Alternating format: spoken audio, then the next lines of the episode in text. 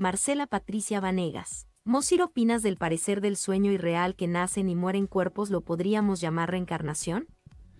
Mira, le puedes llamar como se te pegue la regalada gana. Reencarnación, reafirmación, representación, retransición, transmigración de almas, así le llamaba a Platón, transmigración. Fíjate nada más. Le puedes llamar como quieras, Marcela. El nombre es lo de menos. Entonces me dirás, ¿qué es lo importante? Pues que la reencarnación no existe, desde la visión de un curso de milagros. Así que tú puedes nombrar lo que no existe como quieras. De todos modos, llega un momento en el que dices, si no existe, ¿para qué lo nombro?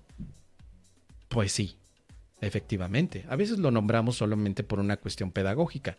Por ejemplo, el ego tampoco existe para un curso de milagros, pero le llamamos ego para que de manera pedagógica en el aprendizaje tengamos una forma de reconocer eso que niega el amor. El innombrable, pero ya lo estás nombrando de alguna manera para poder utilizar el concepto. Así que el concepto de la reencarnación es un nombre que damos a algo que no existe. Desde la visión del curso de milagros, claro está, porque desde una filosofía oriental, la reencarnación existe, es necesaria y además es útil. Desde el curso de milagros, ni existe ni es necesaria y tal vez ni siquiera es útil. Pero tenemos entonces dos ideas la idea de la existencia o no existencia de la reencarnación, lo cual ya representaría incluso algún tema filosófico. Ahora, no hay una evidencia científica para la reencarnación, y habrá personas que digan, pues yo, no la necesito, basta con que yo crea en la reencarnación para que para mí tenga sentido.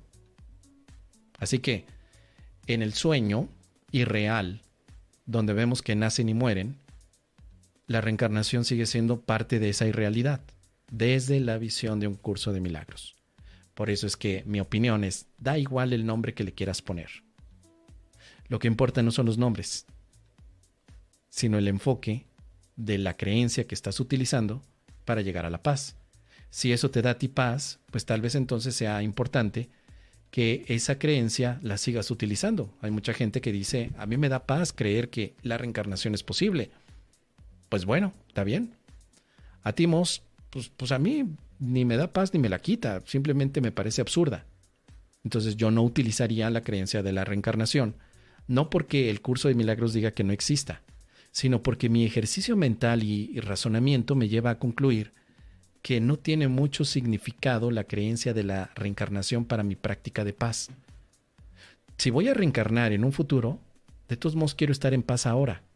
Y si vengo de otras vidas pasadas, ya no me importa, a mí me importa la paz en este momento. Entonces, en ese sentido, puedo funcionar yo más como un estoico. Un estoico no se preocupa por la reencarnación, por ejemplo.